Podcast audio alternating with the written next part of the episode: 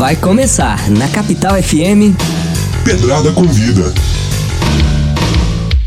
Olá, olá, boa tarde, sejam bem-vindos a mais um episódio do podcast Pedrada Convida nessa linda quarta-feira.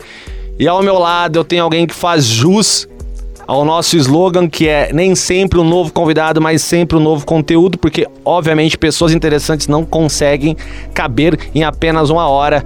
E esse meu convidado eu quero que vocês reconheçam pelo sinalzinho que ele vai fazer assim, o dom dele. Vamos lá.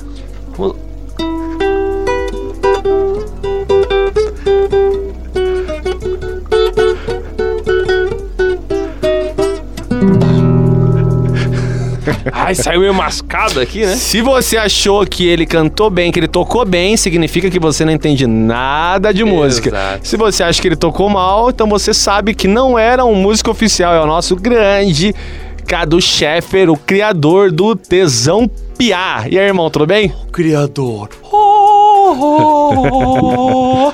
Tudo bom, pedrada, tijolada, britada. Vamos aí, tô preparado, cara. Eu não sei, eu tenho medo às vezes do que, que vem na cabeça desse cara. eu, tô, eu tô preparado. Tá, eu, tá eu, eu preparado. andei a semana inteira me preparando pra esse momento. Então, você é extremamente ridículo e sarcástico, dá até raiva. É, mas vamos lá, você fez o uh da criação, mas deve dar um, um prazer muito grande de ser criador de algo que deu certo, né? Porque qual que é o ponto? Vou trazer o ponto antes da gente filosofar em cima disso. Porque quando a gente tá criando algo, a linha é muito tênue entre genial e imbecil. Ah, tá, mas um grupo. Aí, enfim, o hater tem de tudo, até do hater amigo que não sabe que é hater, que fala, mano, não viaja. Grupo de, de comédia, enfim. Hater amigo Vários. O hater amigo é o cara que te põe pra baixo, mas ele não tem culpa. É porque ele coloca a própria limitação em cima da nossa limitação, entendeu? Ele fala, não, isso não dá certo, não. Eu já tentei. Né? Tem esses caras que ele acha que o padrão dele é o padrão do mundo. Não, não dá certo porque eu já tentei. Sabia? Eu, Everton, já tentei e não deu certo. Então, tanto faz você. Então, o que eu quero dizer, quando a gente vai criar alguma coisa, por isso que é tão difícil ser é, o original nesse mundo, tem essa demanda negativa. Se tem algo que o, o, PA o tesão PA ultrapassou, é a, é a regra do não deu certo. É obrigado a citar que deu certo. O cara pode falar que não gosta ou que gosta. Exato. Certo? E então eu queria saber a tua opinião hoje em dia a respeito do Tesão PA em cima do que já acontece, sem qualquer tipo de falsa modéstia, porque é um grupo conhecido nacionalmente. Qual é a pergunta?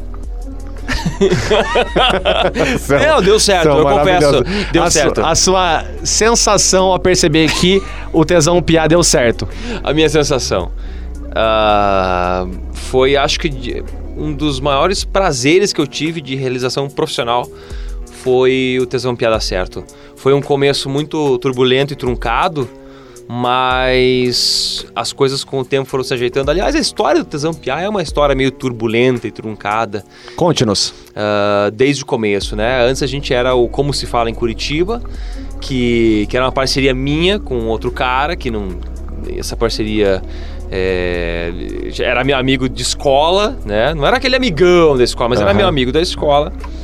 E certo momento, quando começou a entrar dinheiro na parada, eu tinha uma visão, ele tinha outra. E acabou rachando. Ele tentou continuar com Como Se Fala em Curitiba. Ah, ele continuou com o nome que tava dando É, certo em tese. é, você. pe- pegou uns comediantes aí da, da, da cidade aí que Tem- também não deu certo. Tem material no YouTube Tem, pesquisa Então, se lá. escrever como se fala em Curitiba, vai achar os comediantes que fizeram, par- fizeram parte. Exato, Beleza. aham. os, os comediantes muito amigos, né? Que, que- Me- Meteu um portunhol com sotaque argentino, compreendi. Ah, Muito amigos! e aí você foi pro Tesão Piá Aí sozinho. É, o talento tava comigo, né, cara? Não tava com outro cara. Então, aí o Tesão Piá, eu fiz o Tesão Piá junto com o Fagner, a Luana, a Jéssica. ah, na época o Samuel também. E, cara, a sensação de você eh, atingir um público é muito boa. Eu já tinha experimentado um pouquinho, um tempo antes, quando a gente fez a dança do quadrado. Que era eu, o Claudinho, o Anão, o Amaral e o Tião. O Tião trabalha com a gente hoje no Tesão Piá. Aquele vídeo que viralizou muito. Isso. Você tá lá nele também. Não, eu sou o diretor, eu que filmei. Ah, tá. Ainda bem que eu não fingi que lembrava. Eu falava, mano, eu lembro do anão. Não, eu, eu- eu- nossa, cara. porque- não, Que bom, foi- que bom que eu não minto. Porque realmente eu falo, cara, não lembro de você, desculpe. Eu era aquele magrinho, eu dei uma engordada. Tipo o cara que fala que é do BBB, BBB 6. É, a É. melhor coisa. Cara, se for Big Brother 6, eu era o Clayton. Não que seja bom, mas se o cara quer ser um ex-BBB, pega a dica aqui. Ah. Exatamente, cara. Então eu já, já tinha experimentado um pouquinho dessa coisa de um produto meu ter uma super aceitação nacional. Né? Só que o produto não era inteiramente nosso, né? Não era Uhum. inteiramente meu. Era a música da Sharon, é, quem colocou o vídeo no ar foi o Antônio Tabet do, do Kibi Louco, que agora é do Portos Fundos, né? O Tabé. E, e daí eu, eu e o Claudinho e o, meu grupo aqui de Curitiba chamava-se Mama Jojo. Era um grupo de comédia que a gente tinha naquela época. Mama Jojo? Mama Jojo. Também. Não quero nem pensar no significado. É, é, um tá ape- no ar. é o apelido de um cara lá do, do- de Prados, em Minas Gerais. Já faleceu. Mas Jojo é uma pessoa? Porque eu tenho medo do Mama daí. Não, é, é- ele é uma pessoa. O Mama Jojo é uma pessoa. É uma pessoa só, Mama e Jojo. É. Ai, que alívio. Também não tem.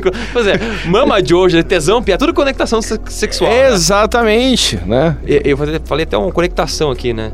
É, Tá um a um engaguejado. Eu dei uma travada antes aqui também. Eu não, aqueci, desculpa.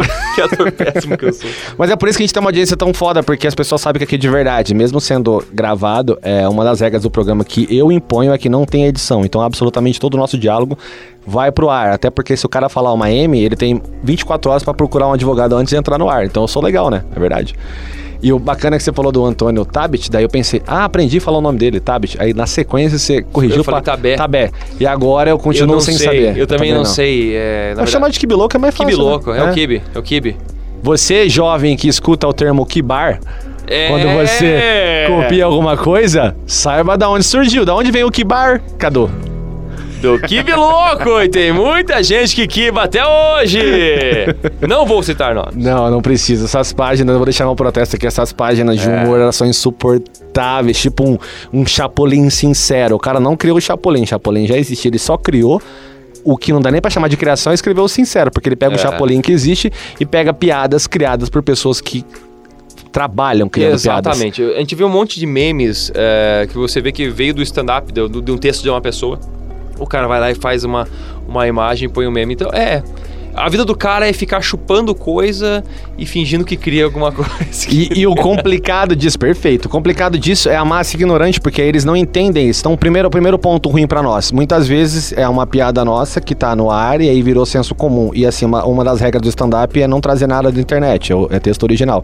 Então a gente faz um texto que muitas vezes você fala, ah, o cara trouxe da internet, mas não, era nossa essa piada e o cara popularizou dessa maneira. E segundo, infelizmente essas páginas acabam disseminando a ignorância no sentido que na internet não tem dono, tudo tem dono. Não significa, não significa que você vai pagar pra alguém, mas você pagar a autoria de alguma coisa. Pegou o texto de alguém, cara, dá o crédito, ele não vai mudar nada. Sua postagem vai ter o número de likes que teriam antes. Mas dá o crédito, porque nós artistas vivemos da autoria. O dinheiro é subjetivo. A gente quer dinheiro, a gente quer, mas não é assim que funciona. Quando você dá a autoria do cara que merece, o resto é muito relativo. Concorda, Cadu? Concordo, concordo. Com o Tesão acontece muita coisa assim. É, a, a única coisa que a gente pede é que cite a gente, Só entendeu? isso, tão que não simples. corta o crédito do final do vídeo. O cara edita, né? É, O cara o se cara dá um edita. trabalho pra tirar uma parada que fala que é sem importância. Exato. Às vezes tem, umas, uma- tem algumas coisas que são tão descaradas que a gente vai lá, pô, meu, você chupou um pedaço do nosso vídeo, ou usou um pedaço do vídeo. Pelo menos diga que você tirou do, do Tesão Piá, dá, dá uma força, marca a gente, vamos aí, né? Vamos se ajudar, pô. Ma- Mas hoje em dia, ah, acho que assim. Tá melhorando um pouquinho, né? Tá, a galera tá tendo um pouquinho mais de consciência, mas a gente sofre ainda com essas Não, coisas. sofre muito. Mas tá tendo, porque hoje em dia eu percebo isso. Se o dono do vídeo ele faz um comentário, hoje em dia o comentário dele engaja. Na galera falando, mano, cita o cara, cita o cara, cita o cara. Isso de uma maneira geral. O, um que começou a dar crédito mais ou menos é a Gina, e tem outras páginas que estão aprendendo, mas bem aos poucos, né? É. É. só se alguém aperta ali no calo, não é mesmo? Exato. Cadu, você, você se sente comediante desde quando? Desde criança. Ótimo. Ahn, a, a sementinha nasceu ali, né, cara? De, de ficar ah, se exibindo pra família, fazer, tentando fazer personagem. Eu lembro que eu, eu tentava imitar o, o Barbosa da TV Pirata, acho que na tua época, né? Não, é, não, mas. Barbosa, Barbosa. Era, o, o Neila Torraca que fazia era, era sensacional, cara. Um personagem.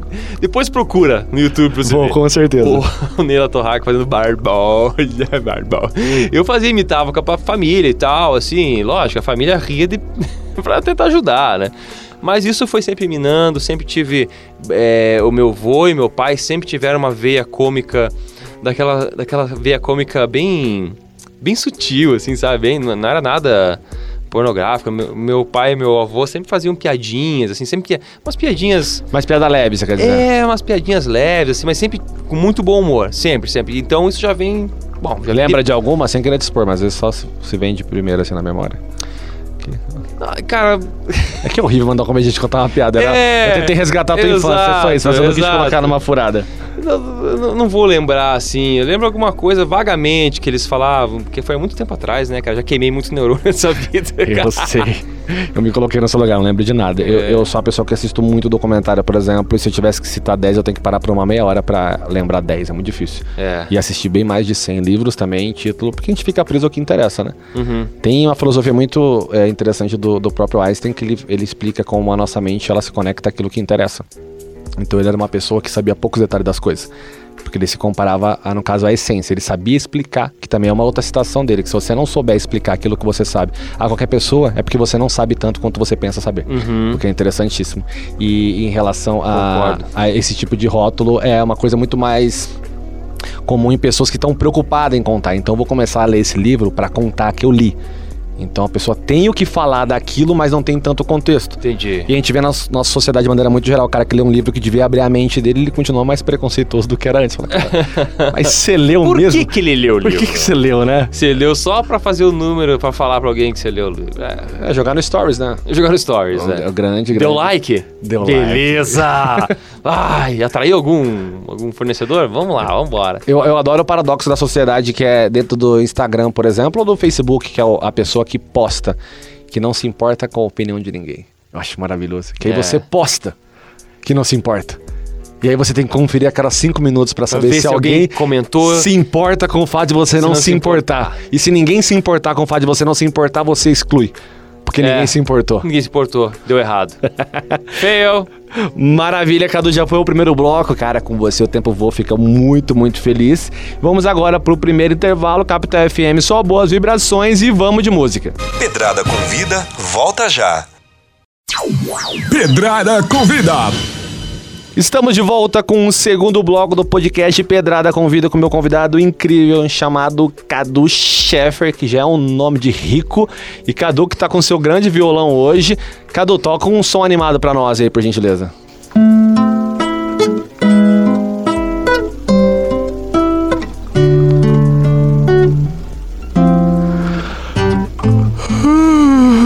Muito bom. Acorda, galera! O cara tá parado no trânsito agora, vindo a galera gritar. É um negócio engraçado do, do ser humano, né? Que quando você tá muito, muito de boa, muita alegria acaba trazendo o efeito inverso. Por exemplo, aquele dia que você acordou meio mal-humorado, você entende que as pessoas não têm que estar mal-humoradas. Então você consegue receber um bom dia. Mas já percebeu, pode ser que não seja o teu caso. Eu tô imaginando que é uma, uma situação meio social, assim.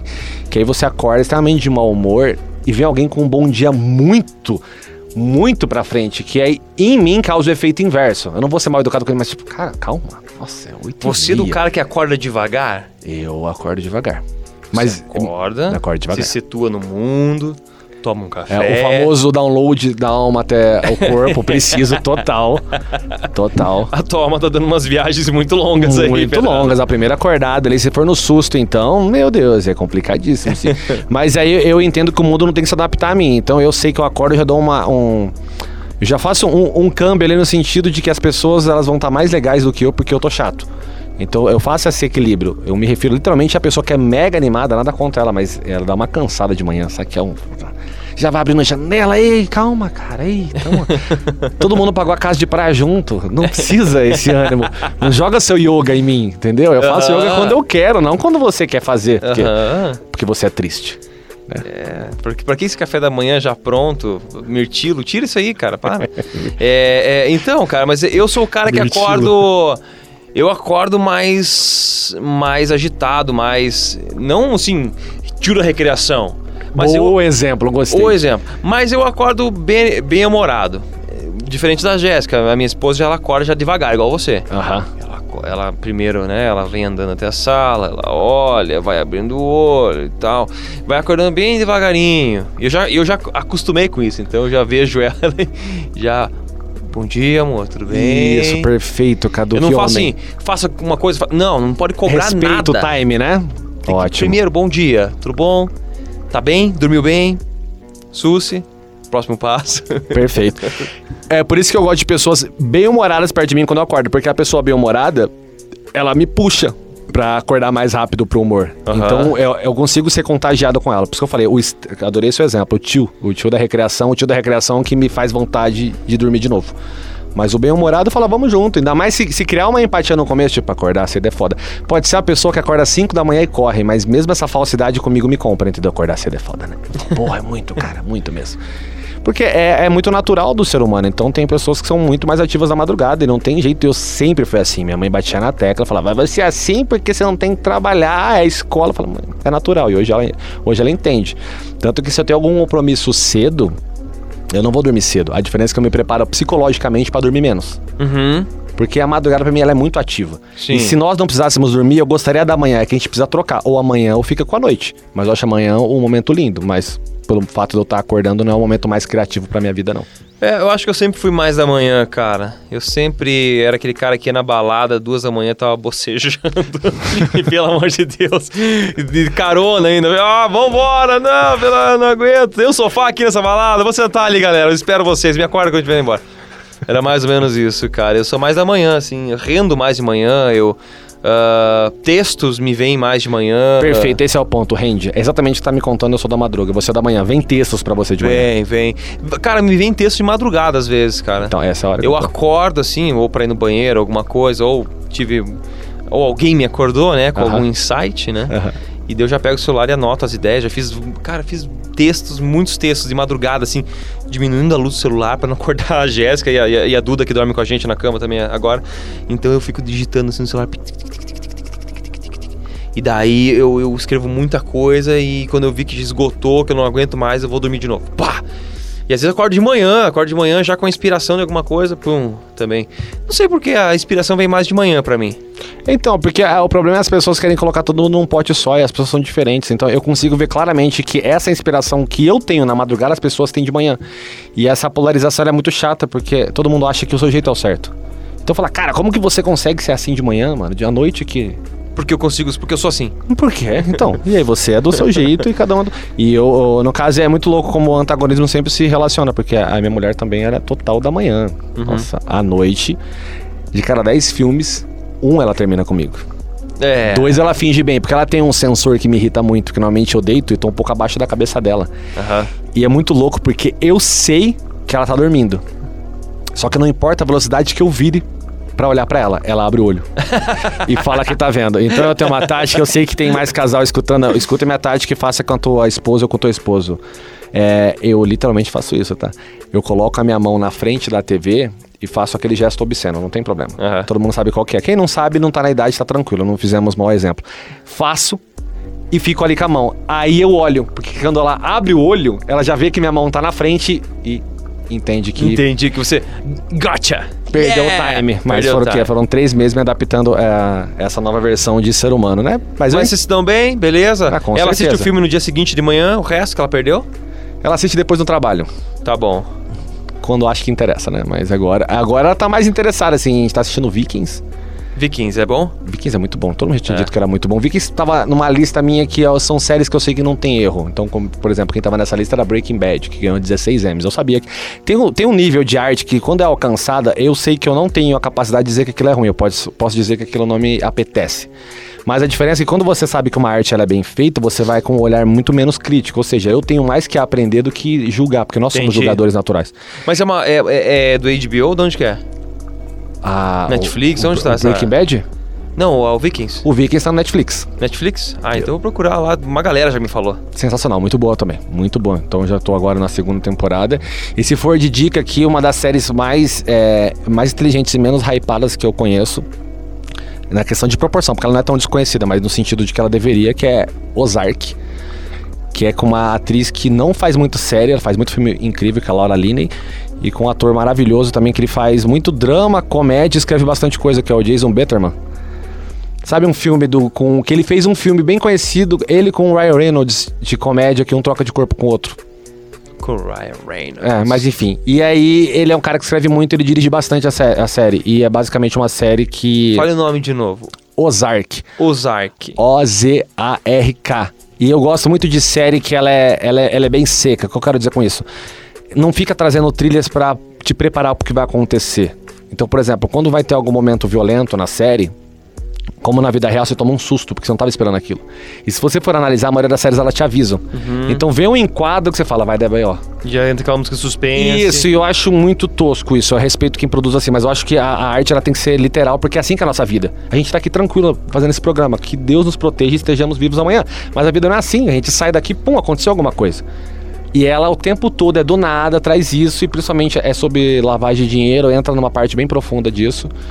E a gente vive num país que devia estar informado sobre isso. É, cara. Ozark é muito bom, muito bom. E aborda principalmente o, o cartão mexicano, que hoje em dia é a empresa mais milionária do mundo, tá? É bom deixar claro pra vocês. isso. Cartel mexicano? É cartel. Os dois, o Sinaloa e o outro cartel, são os que giram mais dinheiro que a Apple, por exemplo. É surreal. É isso aí, vendendo Coca-Cola, né? Vendendo Coca-Cola. É. Vendendo Coca-Cola, cara. E é, você trouxe um gancho que devia ser você tá falando aqui, mas tá jogando pra mim, vambora. Eu assisti ontem um trecho daquele podcast do Joe Regan, sabe?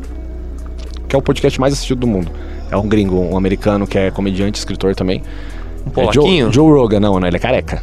É o mais assistido, ele é bem incrível. Que droga, eu tô por fora. É, é, vale muito a pena. Qualquer cara é incrível. Tanto é que, pô, três semanas atrás estava o Quentin Tarantino lá. Então, Só isso. São pessoas de conteúdo e pra trocar conteúdo. Nunca é pra resenhazinha farofa, entendeu? E aí tava o cara falando sobre a história sinistra da Coca-Cola.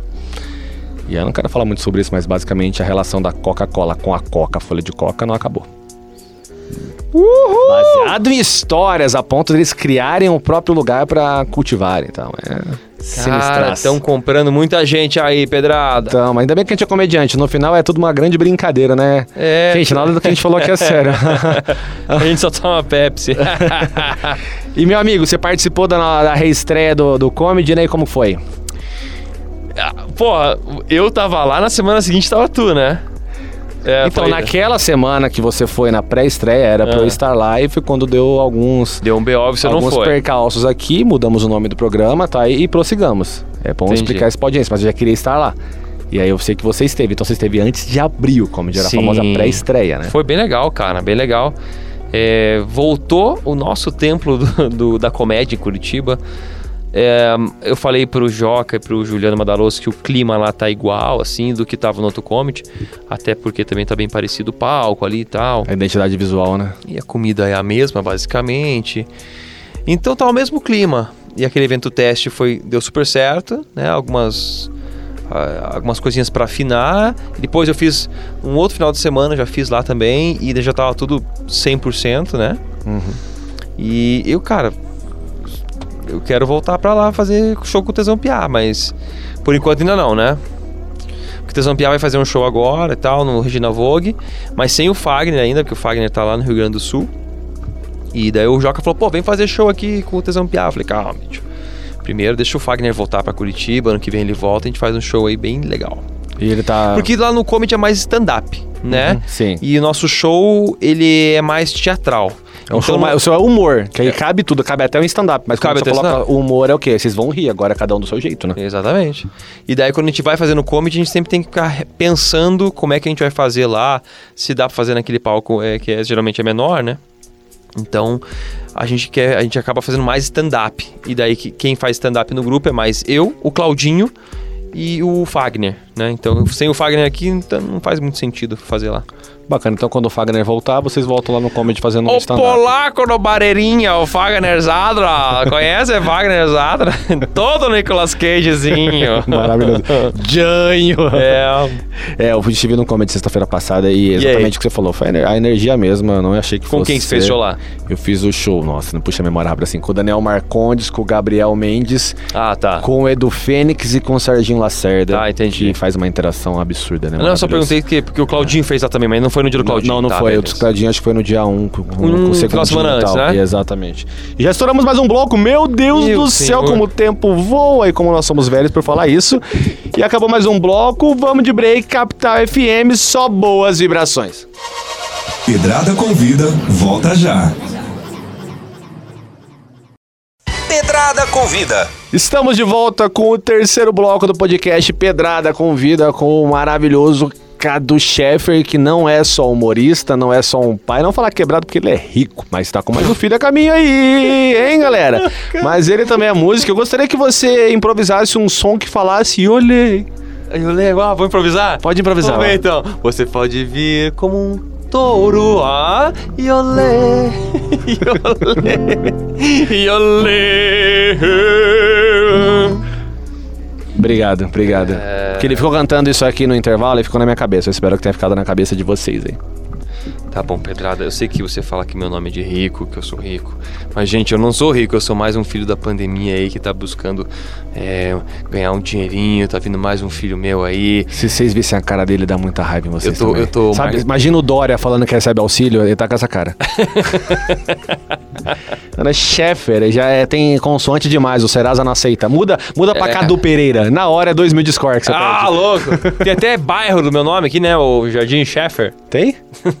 Schaffer. Ah, É tá. com A. Ah, é não parente, é parente. Mas é bairro bom? Cuidado com a audiência aí. Ja- Jardim Schaffer, aqui É. do lado, cara. É só milionário. Ah, que legal. É que legal. Você quer morar lá? Não, tô tranquilo, mas é, eu fico feliz por eles aí. não, não sei, não sei se às vezes você tá no meio de Não, mas se milionários você e é ganhar um dinheiro honesto, tiver muito dinheiro, você moraria num bairro rico, assim, com mansão? Então, mas eu analisa, analisaria qualquer bairro, entendeu? Porque assim, não dá pra ir simplesmente vou pra um bairro de rico. Porque às vezes o bairro é de rico, mas o ambiente não é gostoso. Acho que é muito relativo. Às vezes pode estar num bairro de classe média com uma casa mais incrível e eu, eu sou muito dos vizinhos, entendeu? Faz muita Entendi. diferença pra mim. Então, é, tem pessoas que não vale a pena estar perto. E outra, se você tem dinheiro, o seu dinheiro nunca é condicionado, ó, você ganhou tanto pra morar em tal bairro. Cara, você ganhou tanto pra você fazer o que Mo- quiser. Morar onde você quiser. Isso. E, e qual que é o, o propósito do dinheiro? É a liberdade. Quando É. você traz o dinheiro como fim de felicidade, você está full, porque a gente não come dinheiro. Agora, quando você entende que o dinheiro é um meio e você sabe onde você quer ser feliz, eu acho que esse é o ponto. Então, se eu moraria num bairro de rico, sim. Mas provavelmente não seria um de rico, porque eu acho que tem sempre um intermediário que você tá tranquilo ali. Entendeu? É, tranquilo. Pô, Eu nem sei como é morar num bairro de rico, mas. Então. Mas é, não, é um bairro bonito. O Jardim Schaffer aqui é um bairro bem bonito em Curitiba. Logicamente, porque é, deve ter um, um IPTU bem alto e, lá e os políticos devem dar um, uma- um olhar especial. É um olhar especial, bairro. É. né? Claro. né? Meu Deus, tem um buraco. Ainda não, mas tá vindo um chevette. Eles já arrumam antes a rua. É. Vamos tirar o chevette. Vamos tirar o chevette. Genial. Arrumar o buraco, não. Proibido o chevette. Toda vez que passa um chevette, estraga a rua. Vamos arrumar a rua, não. Proíbe chevette. Cara, isso é uma analogia social pra tudo, né? Sim. É, não é nem... Vixe, teria tantos assuntos polêmicos que eu não quero puxar nenhum deles. É, vamos lá. E como que é ser casado com uma outra é, humorista? Eu coloco ela como atriz, que sabe fazer humor também. Onde que a gente colocaria a Jéssica? Pois é, a Jéssica é formada em publicidade. Uou. E daí eu trouxe ela pro Tesão Piá no começo do projeto, como, é, quando se fala, como se fala em Curitiba, e ela hum, já tinha feito alguns videozinhos com o Mama Jojo, aquele meu grupo antigo que eu falei. E nessa época você já tinha um lance ou não? Já, não, já tava namorando, aham. namorando, Então já, já tinha feito uns dois vídeos com ela, assim. Cara, vídeo daqueles que nu- nunca derem nada. Estão na internet lá, mas nunca derem nada. Tem alguns. Então daí no- ela, ela entrou no Tesão Piá sem querer, porque no, no dia da primeira gravação duas atrizes deram, é, deram bolo, né? E daí ela, ela começou a atuar. E ela foi muito bem no Tesão Piá por, por ela ser, como se diz, por não ser atriz até. Porque ela foi muito espontânea no que ela tava, do jeito de falar do curi- de curitibano dela, né? Ela não é curitibana, mas veio pra cá com 4 anos, então praticamente curitibana. Então ela foi se tornando atriz bem devagar. Então depois de um ano filmando com o Tesão Piá, ela começou a subir no palco com a gente pra cantar, fazer uma sketch, ou outra foi devagarinho. E acabou virando atriz. Ela não é atriz de DRT profissional, mas é atriz. Mas ela é atriz, com certeza. Assistindo É dá pra atriz, saber. já, já, já tá, a gente já tá há quase 10 anos aí fazendo show, né? Com Uhum. o Tesão Piá. Então, se ela quiser tirar DRT, ela vai ali, comprova, faz a prova e com certeza vai passar. E ela virou comediante. E a gente acabou descobrindo que ela já tinha uma veia comediante antes de entrar no Tesão Piá, assim. Que é uma coisa que eu, que eu es- explorei muito nela, assim. É isso que eu ia falar. Pra você ter ela trazido, você não vai trazer à toa, eu falo de comediante pra comediante. A gente, quando a gente traz alguém, a gente sente que aquela pessoa tem o que dar, seja dentro da comédia, seja dentro da arte, que é aquela coisa de nascer o artista, só não se descobriu artista. Foi mais ou menos nessa linha, né? Você Uhum. É. falou, essa menina vai dar o que falar. Ah. É, bem isso. Porque ela, tinha alguns comentários, algumas coisas que eu, assim, eu dava muita risada, assim. Eu, e daí esse lado dela, quando eu descobri, assim, que, é, que eu acho bem gostoso, e eu, eu começo a cutucar pra, pra esse lado vir sempre, entendeu? Sei. E daí, nessa época do Tesão Piá, ela veio e já começou a trabalhar esse lado naturalmente. Ela me dá muita dica no roteiro que eu tô escrevendo. Às vezes ela é o meu filtro também, se alguma coisa tá. Esse dia eu estava escrevendo uma sketch que tinha uma, um- uma dedada do Novembro Azul. Daí eu perguntei pra ela, e aí, isso aqui é muito forte, não é, né? Dela, é, acho que melhor não. Então ela é o meu filtro também. E ela contribui, ela entende muito o roteiro, cara. Eu tô assistindo qualquer série com ela. Ela fala assim, ó, esse cara vai casar com aquele ali, vai ter os gêmeos, ele vai pro espaço, ele vai explodir na lua. De repente, você tá assistindo a série, acontece tudo isso. Jéssica, já gosto de você porque eu sou essa pessoa e vou explicar o motivo.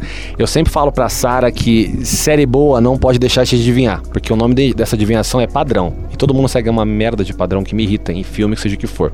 Eu falo, filme bom ou série boa, você não pode antecipar o que tá acontecendo. Porque se você antecipou, não é porque a gente é gênio, é porque alguém seguiu um padrão. Então o que vou pedir pra você é assistir com a tua esposa o Ozark. Aham. E se ela começar a antecipar, vocês me caguetam via WhatsApp, beleza? Tá bom, então Que aí- cê- essa eu é- deduzo que é uma que não vai. Por mais que eu tenha dado esse spoiler aqui praticamente do primeiro episódio, mas ela vem com bastante susto, pra gente ter uma, uma crítica construtiva em cima de algo. Tá bom, vou falar com ela. Combinado? Sim. E eu sempre falo isso pra ela. Você tem que escrever roteiro. Você sabe qualquer nuance de olhar, ela, ela sabe o que tá acontecendo na cena. E eu lá, o caduzinho disléxico lá, fico lá, aham, sem entender nada da, da cena e ela já tá lá na frente. Exatamente isso, cara. Porque o, o Will apareceu ali, eu, eu falei com ele olhando aqui, fiquei ó, exatamente, exatamente, só enrolando.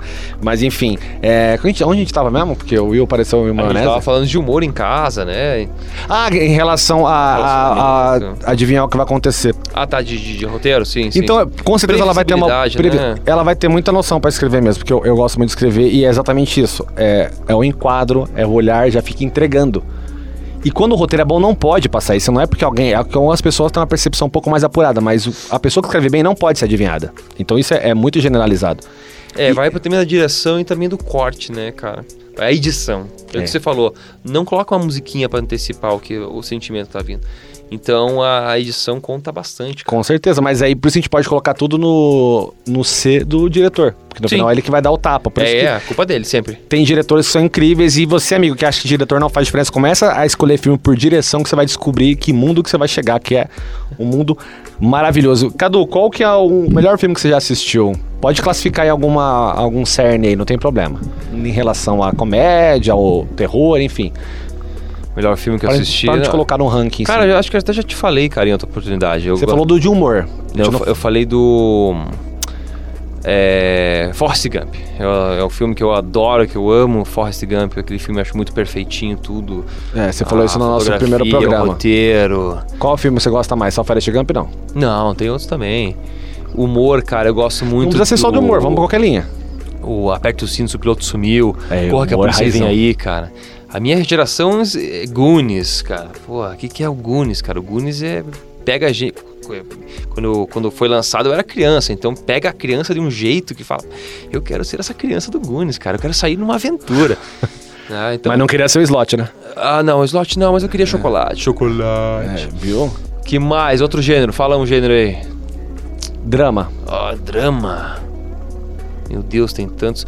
Eu vou falar um do Charles Chaplin, cara, que eu chorei quando era criança. Uma das primeiras lembranças que eu tenho da minha vida é eu, eu assistindo um filme do Charles Chaplin e chorei muito, que é, é um filme do- dele que ele encontra um cachorro na rua e se apega com esse cachorro e tal, tal, tal.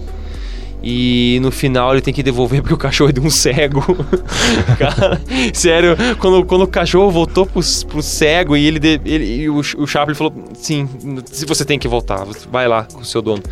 E ele já tava se dando super bem com o cachorro. Eu chorava, eu chorava, bom. lágrimas. Cara, era uma cachoeira de lágrimas. Só que eu tava chorando na frente da minha família, eu era pequeno, então eu também tinha um pouco de vergonha.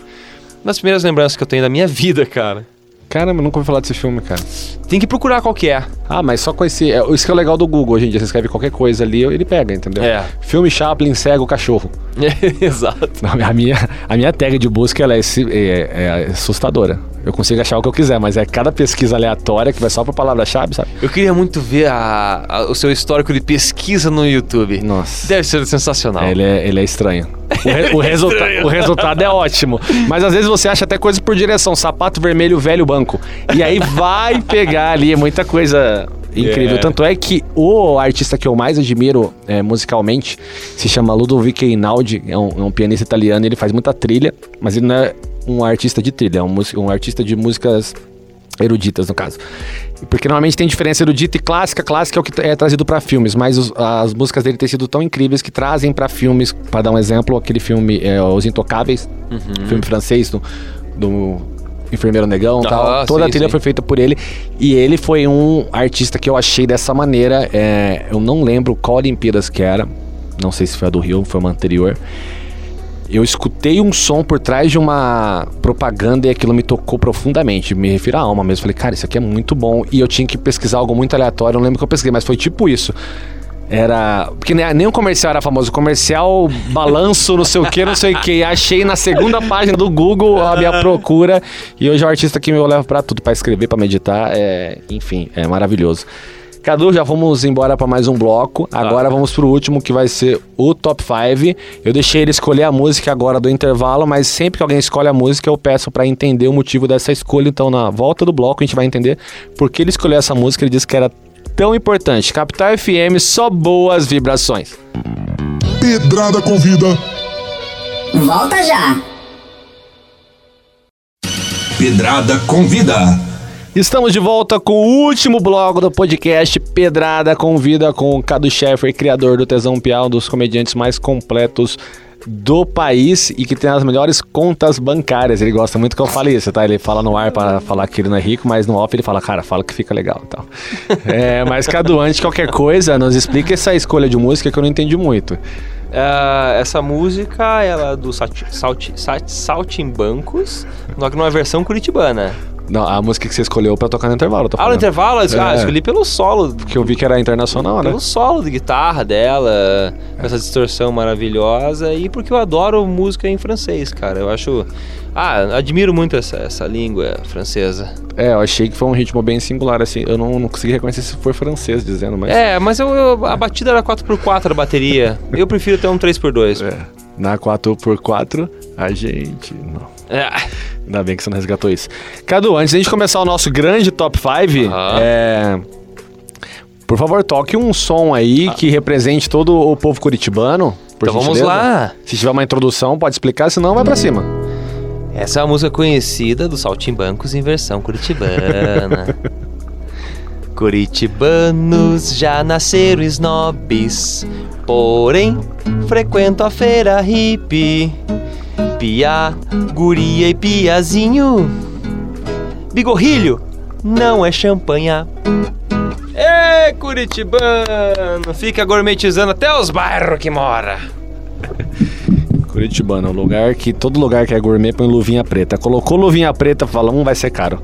É, o- é a mesma comida às vezes, mas se tiver com a luvinha preta, eu tive a impressão que a luvinha preta que dá, dá um up É, e- no, e, no não for, cardápio. e não for no, no, no, no, no- no- engraxate, também não for no, no- mecânico, é. É, não costumo comer no engraxate, mas é uma boa observação que eu não duvido, né? A gente vive num país onde as pessoas comem tijolo, até porque lembra no seu primeiro episódio? Sim. A nossa pesquisa sobre síndrome de pica?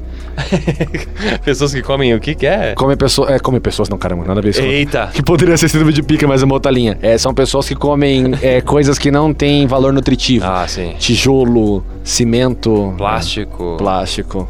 e... Se continuar, vai errar. Se continuar, vai errar. É, fica bem, fica bem. A gente tá sobrevivendo ao cancelamento aqui. Eu senti no teu olhar a maldade. Vamos lá. Cadu, Oi. Chegamos ao momento? vamos lá. O top 5. exatamente isso. Quando você precisa se inspirar, me refiro artisticamente, tá? Não faça esse olhar doente. Qual show você resgata na memória? Show seu, pra trazer uma confiança sua. Eu queria saber qual foi. Porque eu não queria simplesmente perguntar o melhor show, porque às vezes o melhor show que a gente considera não é o show que a gente puxa na memória. É uma parada íntima que eu queria trazer mesmo. Quando você precisa se reconectar consigo mesmo. Qual que é o show? Qual show que eu puxo na memória? É, de prima. Pode ser o primeiro show que eu fiz stand-up, cara. Que legal, o Porque primeiro. A primeira vez que eu subi num palco pra stand-up foi em registro, né? A convite do meu amigo Jericó. Lá a gente tava no boteco e fizemos. Esse não valeu. Foi tipo. Foi tipo ah, sobe aí e tenta fazer alguma coisa. Mas daí quando eu voltei pra Curitiba, que fui participar do meu primeiro show de stand-up, é, foi muito especial pra mim, assim, porque você vence um medo, né? Você tem um subir num palco e fazer as pessoas rirem só com o microfone, cara limpa, pra mim era uma coisa meio surreal. Então, só de eu ter superado esse medo de eh, subir no palco, por mais que meu texto não tenha sido maravilhoso e nunca é de primeira, Nunca. Mas Todo- funcionou. funcionou. Claro que tinha vários amigos na plateia ajudando, né? E obrigado a todos eles que me ajudaram. Ah, mas é relativo. Às vezes o vida amigo até piora também. Então, É. assim, acho que eles riram e tinha graça. Ah. E então esse show eu levo com carinho porque é superação. Que É escolha também, né? Mas é, eu fiquei confuso, desculpa. Então esse não foi o primeiro show. O primeiro foi em registro e esse é o primeiro que, não você foi, O considera. primeiro não foi um show, assim, que eu me preparei muito para entrar e fazer o show. Ah, tá. Então eu- o Jericó fazia stand-up, a gente, a gente fazia um show de improviso juntos. E ele fazia muito stand-up, a gente ia em todos dele. E a gente começou, ah, vamos fazer também, vamos fazer. Eu e mais uns amigos. E daí, ah, eu tenho aqui umas piadas, outro também tinha e tal. Jericó, então beleza. Então hoje no bar, no, no, no boteco, depois da nossa peça, a gente vai lá comer. E eu vou subir no palco, faço, vou chamando vocês e vocês vão fazendo as piadas. Ah, entendi. Entendeu? Foi o primeiro. Eu posso falar que esse também foi especial. Que foi.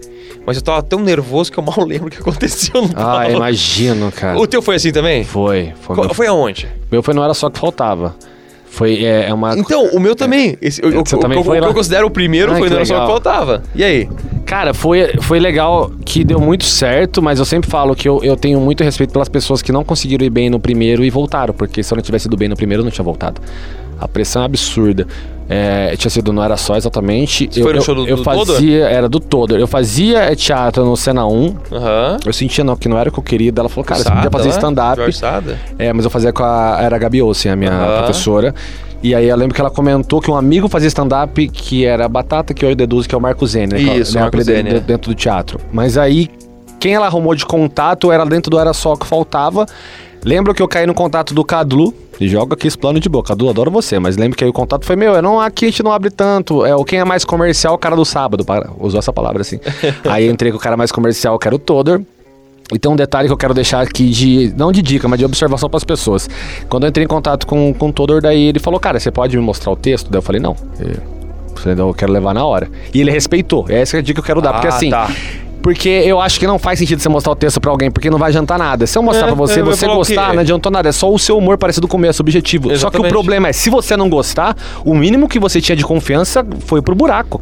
Porque é um cara que tem experiência, viu e falou, isso é ruim. Você não vai conseguir quebrar essa barreira. Então, eu tive essa leitura mesmo não sendo de stand-up, falei assim, posso levar direto pro palco? Porque eu descubro na hora. E o que é loucura, eu não tenho vergonha de nada na minha vida. É, eu só não faço as coisas ridículas porque eu tenho senso de ridículo, que é diferente de vergonha, eu não tenho vergonha de nada. E foi a primeira vez que senti vergonha. Eu estava lá, na escadinha, esperando minha vez, falando, cara, tranquilo, eu vou lá falar. E aí, de repente, eu comecei a ter uma reflexão, falando, cara, eu vou fazer as pessoas rirem sem contar uma piada. Eu vou dar um ponto de vista que ninguém me perguntou. Porque esse que é o sinistro do stand-up, né? Você sobe e fala de coisas que ninguém perguntou. Você não vai começar, tinha um alemão, tinha. Uma coisa que eu não entendo, não que a gente tem que começar assim, mas é só uma premissa. E então esses 20 segundos antes de acabar o show foram aterrorizantes. E aí vem a parte interessante. Meu show ainda bem que funcionou, mas eu fiz o show todo com a mão na frente do meu rosto, porque tava batendo a luz e eu protegi a luz do teatro, que era muito forte. E eu Sim. tava tão pilhado no, no texto que eu esqueci a mão.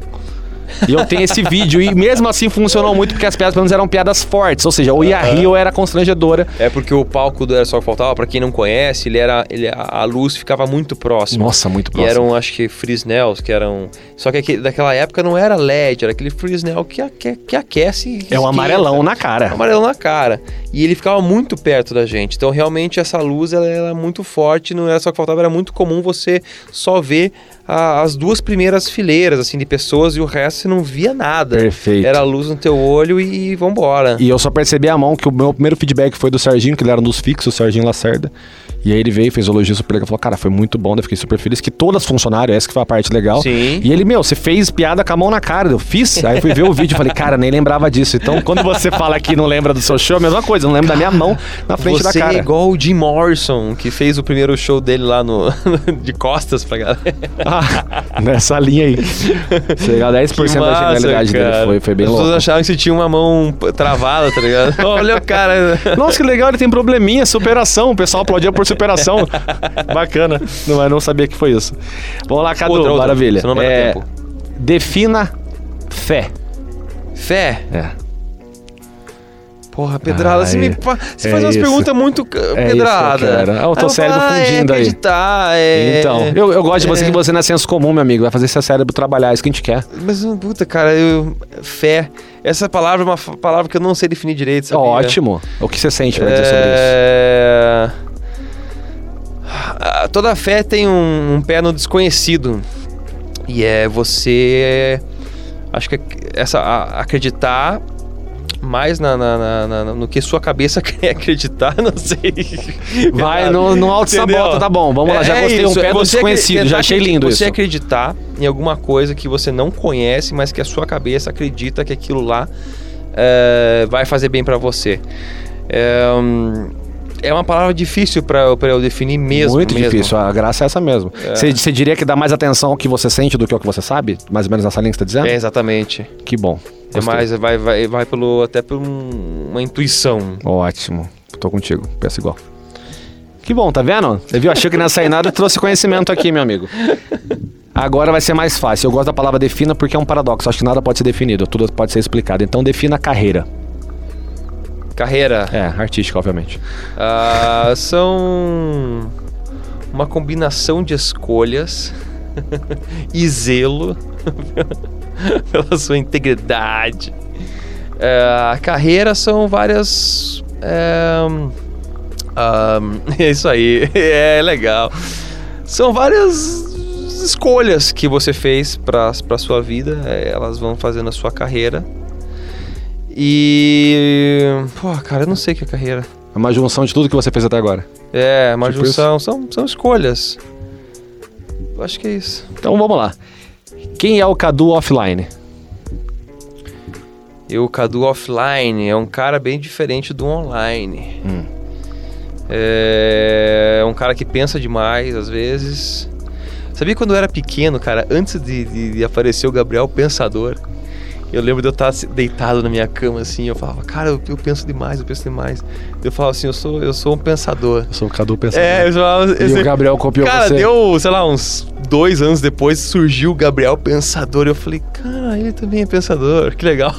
Gabriel Pensador, plágio. É, Venha se defender aqui no plágio. programa. Eu falei, legal. Não tem que chamar de plágio, ele vem. equipe. Ele vem. Ah, somos uma equipe. Genial. É tipo o muito- cara que é corno. Nossa, eu sou uma equipe do meu vizinho, só não sabia. Exato. Viu como eu vejo as coisas? Não é uma Cara. competição, eu vejo como um aliado. Perfeito. Mas E foi a- interessante isso, que eu, eu, eu me, eu me auto-intitulava Pensador. Então, Cadu, o Cadu Pensador. É. Cadu o Pensador, que aí depois veio o Gabriel que veio na tua hype, Yeah. né? Por osmose. E a última é. Deixa um recado pra sua filha. Pra minha filha? É. Ela vai ouvir isso a vida toda, isso aqui que você vai deixar agora. Caramba. É o nosso momento de ser eterno. Filha, é. Nós estamos te criando com muito amor. Eu quero que você seja uma pessoa muito legal. Eu quero que você seja uma pessoa que as pessoas tenham vontade de ficar perto de você e é para isso que nós estamos batalhando, te dando toda a base que você precisa para o seu futuro. Que se- eu não sei quando eu vou desencarnar, mas eu espero que quando eu desencarnar eu já tenha passado tudo que eu quero passar para você te dá toda a segurança que você precisa para enfrentar esse mundo que não é fácil. Não é fácil. Perfeito. Não é irmão. fácil mesmo. É isso, Pedrada. É isso, amigo. Eu quero só a verdade. Você me trouxe a verdade. Dá seu recado final que estouramos o tempo, como sempre. Obrigado, irmão, de verdade. Estourou mesmo. Não, mas cabe tudo, tá tranquilo. Nossa, que estranho, né? E é isso, quer deixar sua rede social? Nada? Fala alguma coisa no É isso aí, galera. Me siga lá nas redes sociais. Ah, é, Cadu fala. Chefe. Ele é famoso, gente, não precisa se divulgar, vocês já sabem. S-C-H-E-F-F-E-R. Sheffer. Nossa. Gente, brigadão por mais um dia de audiência de vocês sempre, das 5 às 6, podcast Pedrada Convida, e isso aqui não aconteceria se não fosse o feedback tão positivo de vocês. Um abraço, fiquem ligados, Capital FM, só boas vibrações.